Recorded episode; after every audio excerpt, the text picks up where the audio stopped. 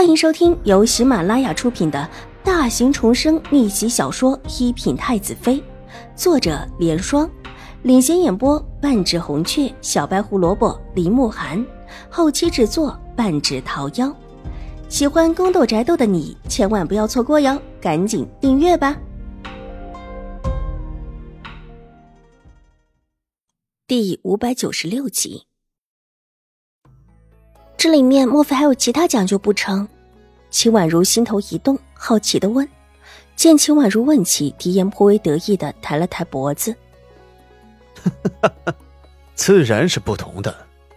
这幅字，上年的时候也曾经拿出来过，许多人上去试过，但最后都描的不类似，让人看了都觉得丢人。为什么？”齐天宇也好奇起来，这字虽然难，临摹的不一定到位，但功底在那儿，也不会觉得叫人觉得丢人。知道上面用的是什么纸吗？狄言勾起唇角，嘲讽的指着上面。上面的掌柜拿出一叠纸和几支笔，并放了几张桌子，这样子是给上去画的人背下的。什么纸？难不成是白沙轩？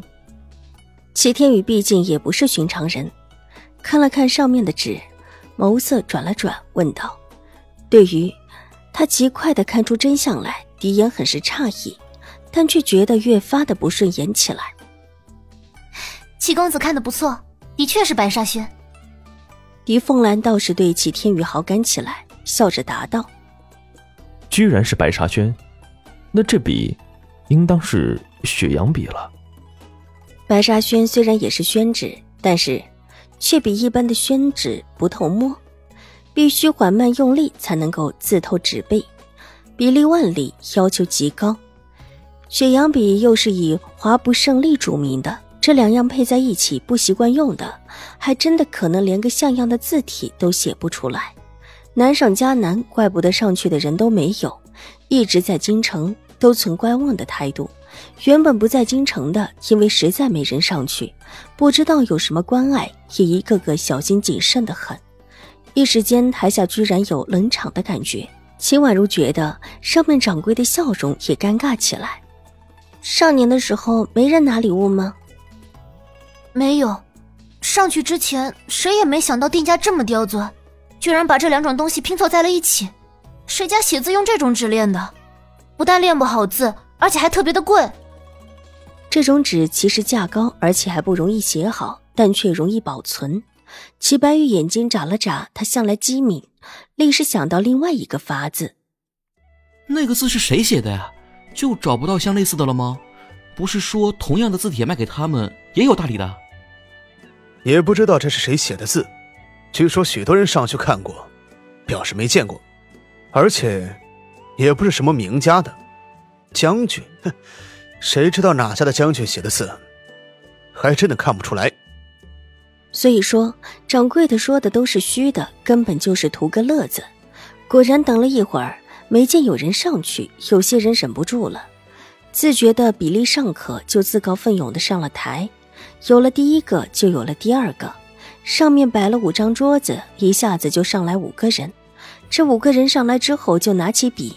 对着中间的字临摹起来，台下安静了下来，静静的看着这几位写字。才落笔，几个人立时就发现了纸笔的不同，手一抖，第一笔就落错了。错了第一笔，再想回来已是很难。台下一阵哄笑，几个上台的人也算是艺高人胆大，被这么一笑，再加上手中的笔纸用的不如意，一下子全歪了。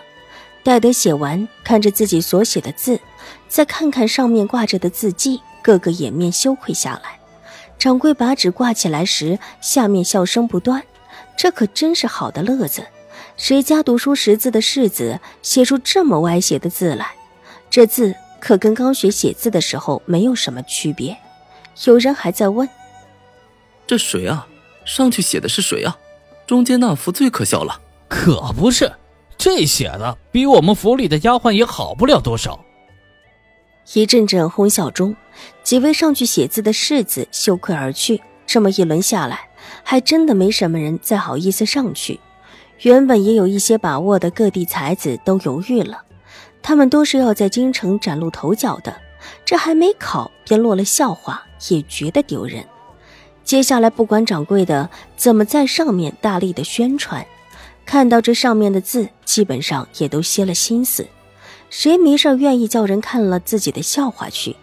纵然这种笑话也算是无伤大雅，但人的心里总是愿意看人出丑，而不愿意。别人看自己丢了丑，台下慢慢冷清起来。